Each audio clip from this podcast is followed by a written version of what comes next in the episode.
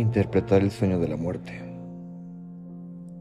Comenzando por la descripción de lo inexplicable, comenzaré por dos palabras. Sueño, morir. Algo etéreo. Puede ser un renacer, el inicio de un nuevo destino. Cuando sientes que una parte de ti muere, ¿realmente está muriendo o solo está despertando? En estos momentos viene a mi mente la interpretación del símbolo del ave fénix, el cual renace de sus cenizas, se renueva, despierta y comienza una nueva vida. Los seres humanos al nacer estamos destinados a morir. Es un ciclo que no termina. Suena algo trágico, porque desde que naces ya el tiempo comienza a correr.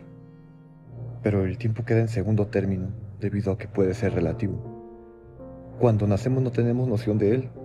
Sin embargo existe, aunque el tiempo con base en el pensamiento humano es una medida que ha creado para tener control de su realidad, o no sentirse perdido, de alguna manera sentirse guiado. Siempre buscamos estar guiados. Buscamos esperanza, fe. Buscamos materializar esa fe y por ello creamos símbolos que nos da la posible respuesta a lo inexplicable. El hombre por eso teme a la muerte, porque es algo incomprensible, algo que más, más allá de lo imaginable. Realmente morir es desaparecer de este plano que hemos creado por medio de nuestra mente. ¿O realmente la muerte es la puerta a una realidad alterna y verdadera?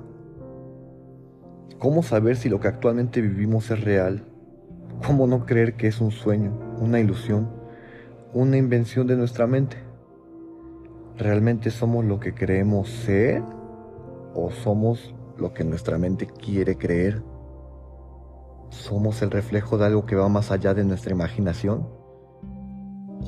¿Solo somos el reflejo de una entidad que busca verse reflejada a través de nuestro cuerpo? ¿Quién es esa entidad? ¿Será Dios?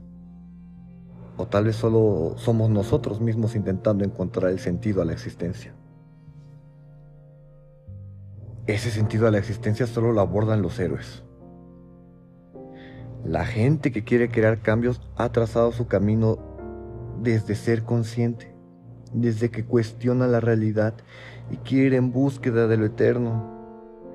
Es cuando acude al llamado del infinito y decide romper las cadenas ideológicas de su zona de confort ir en contra de la razón para salir y conocer la luz.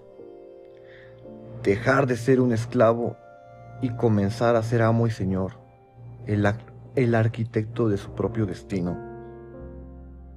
Va en búsqueda de la eternidad, de luz, de conocimiento, sabiduría, de Dios, del amor, pero sobre todo en búsqueda de sí mismo un nuevo comienzo. La vida te llama, te busca. Dios siempre está en busca de ti. Nunca te abandona, porque quiere explotar lo mejor de ti. Conoce tus capacidades y la razón de tu existir. Menciono a Dios porque es el símbolo de eternidad que los humanos hemos designado a nuestra conciencia pura, a nuestro estado mental de paz, porque no hay nada en el mundo más hermoso que vivir en equilibrio, con una conciencia en paz. Porque si nuestra conciencia se encuentra en paz y logramos controlar nuestro interior, podemos generar cambios en el mundo de las ideas. Esta es una idea muy platónica, pero podríamos ir más allá debido a que somos seres únicos y tenemos la capacidad de mejorar cada día y encontrar respuestas a los enigmas imposibles. Pero primero debemos comenzar con la construcción de nosotros mismos, para después salir y unirnos con el entorno, exteriorizar nuestro sentido de existir, de lograr cosas buenas, de ser portadores de luz, conocimiento, esperanza, o como prefieran entenderlo. El ser humano que es capaz de salir de su zona de confort para generar cambios positivos en su entorno, es el héroe valiente que se dirige a la travesía en busca de la verdad para traerla a su entorno y brindar de luz a sus semejantes.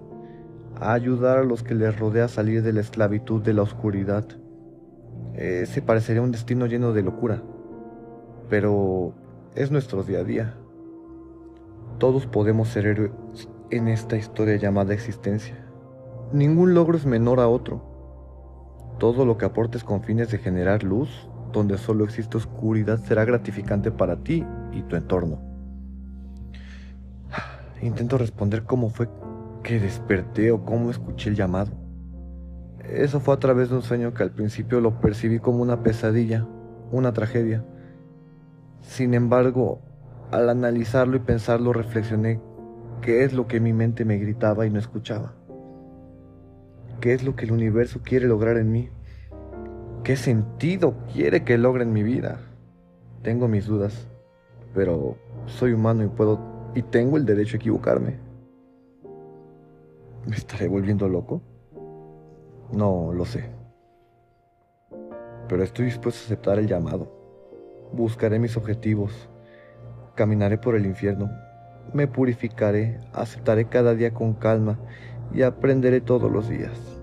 Porque no sé cuánto tiempo más estaré en este plano temporal. De lo único que estoy seguro es que encontré el significado de vivir. Ahora es mi momento de ser portador de luz y llevar a lo más recóndito de las tinieblas esa luz de esperanza.